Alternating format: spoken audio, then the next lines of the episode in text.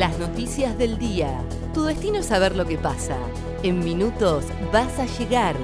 El día de Comodoro y el país de la mano de ADN Sur. El tiempo en Comodoro y Radatili. Para este viernes 30 de julio se espera una máxima de 14 grados y viento.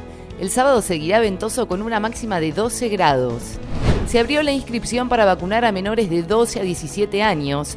Con la llegada de las dosis de la vacuna moderna, este viernes comienza la inscripción para la vacunación contra el COVID-19 para menores entre 12 y 17 años en Chubut. Quienes tengan factores de riesgo se podrán inscribir en www.vacunatechubut.gov.ar y tendrán que justificar de alguna manera la condición priorizada, con una constancia o documento, ya sea impreso o digital. Le robaron la camioneta cuando le estacionaba y la encontraron incendiada. La camioneta Jeep Cherokee fue denunciada como robada el jueves a la noche en el barrio Las 1008 Viviendas. Según relató la víctima, el violento robo ocurrió cuando intentaba estacionar el vehículo y un hombre con el rostro cubierto lo amenazó con un arma. Cerca de las 0 horas apareció la camioneta completamente incendiada en Bella Vista Oeste. Aislaron a más de 160 personas en Córdoba por el viajero que no se aisló y contagió con la variante Delta luego de que un hombre contagiara a 12 personas con la variante Delta de coronavirus, tras llegar a Córdoba procedente de Lima, ya fueron aisladas más de 160 personas para evitar que la cepa del virus se expanda por la provincia.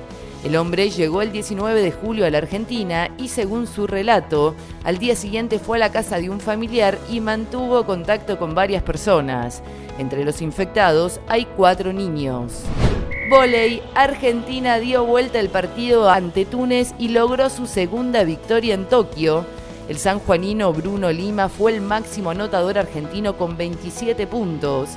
Ahora cerrará la zona el primero de agosto contra Estados Unidos con la ilusión de mantenerse en cuartos de final de los Juegos Olímpicos de Tokio.